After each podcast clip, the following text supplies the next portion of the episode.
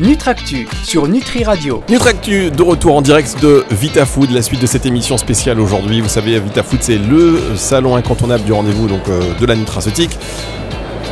Commence à fatiguer, on a faim. Alors sur votre stand, euh, Claire, on est, au, on est au stand, on est chez Abyss Ingrédients avec Claire Legrand que vous avez déjà pu écouter dans une belle émission sur le collagène euh, sur, Nutri, sur Nutractu, euh, non sur Nutri Radio pardon et euh, sur Nutricast, voilà. Même si j'oublie le nom Nutricast, là on est mal. Mais parce qu'il n'y a pas à manger. Je fais des tours de stand depuis tout à l'heure, personne ne propose. Alors si, j'en suis à mon 48e café. Ah, vous avez du café? On n'a pas de café, nous. On n'a ni à manger, pas de café.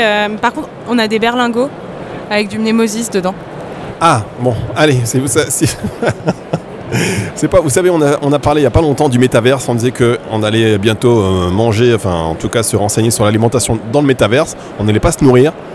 C'est pas au VitaFood finalement que je vais me nourrir, mais qu'est-ce que je prends comme complément alimentaire?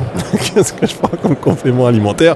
Alors, ce sont des berlingots de, de- du mnémosis. Alors, rappelez rapidement ce que c'est le mnémosis, euh, Claire. Le mnémosis, c'est notre, euh, c'est notre nouvel ingrédient qu'on a sorti au dernier VitaFood il y a seulement six mois, au mois d'octobre, euh, qui est un ingrédient contre le déclin cognitif.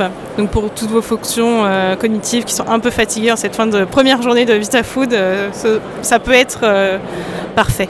Oui, d'autant qu'on en avait parlé. Hein. Émission très intéressante. Je le dis, on avait parlé du collagène, notamment du mnémosis, de l'ingrédient. Alors, si vous êtes euh, laboratoire, vous connaissez forcément, euh, vous connaissez forcément Abyss Ingrédients. Alors, Claire, j'ai une question. Ça va être simple, ça va être clair, ça va être direct, ça va être net. Mais finalement, c'est pas, pas court. Je vois un peu partout en ce moment des affiches et des publicités pour du collagène vegan. On a fait une émission ensemble. Vous m'avez dit, Fabrice, le collagène c'est forcément animal.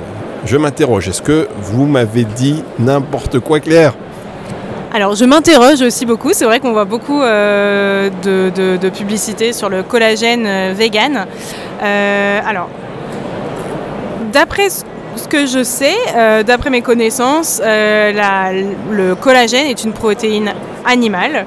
Euh, cela dit, euh, vegan ne veut peut-être pas forcément nécessairement dire euh, naturel, donc c'est aussi possible de faire des associations d'acides aminés qu'on retrouve dans le collagène et euh, en associant ces collagènes, en fait, on va recréer euh, par la main de l'homme euh, chimiquement ces, ces peptides de collagène, mais qui sont donc pas naturels comme on peut retrouver le collagène issu de, de poisson ou bœuf ou porc.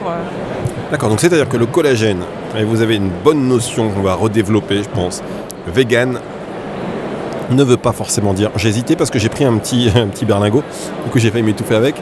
non. Euh, vegan ne veut pas forcément dire naturel. Et ça, il faut l'avoir en tête. Bah, après, j'ai pas une connaissance, euh, j'ai pas la, la connaissance absolue, mais je pense effectivement que vegan n'est pas nécessairement, euh, c'est pas nécessairement que du naturel, ouais, effectivement. Oui, parce qu'il y a cette notion marketing qu'on va utiliser. On a l'impression, voilà, c'est vegan, c'est sain, c'est naturel. Attention, attention. Le collagène, c'est forcément d'origine animale. On va un peu investiguer sur cette histoire de collagène euh, d'algues parce que euh, un de vos collaborateurs disait attention parce qu'il y a des algues qui, qui sont animales. Ouais. Alors à vérifier, hein, c'est une discussion qu'on a euh, aussi. Discussion de comptoir, discussion de salon, mesdames, messieurs. hein. Euh, on sort pas d'un colloque là, on est, on est, euh, voilà, il, il se passe des choses. échange- on échange des informations, mais effectivement, alors après, on n'a pas, euh, encore une fois, on n'a pas une connaissance absolue de tous les produits. Mais, et d'ailleurs, si on, si on se trompe, on serait très heureux d'avoir plus d'informations sur, sur ce collagène vegan.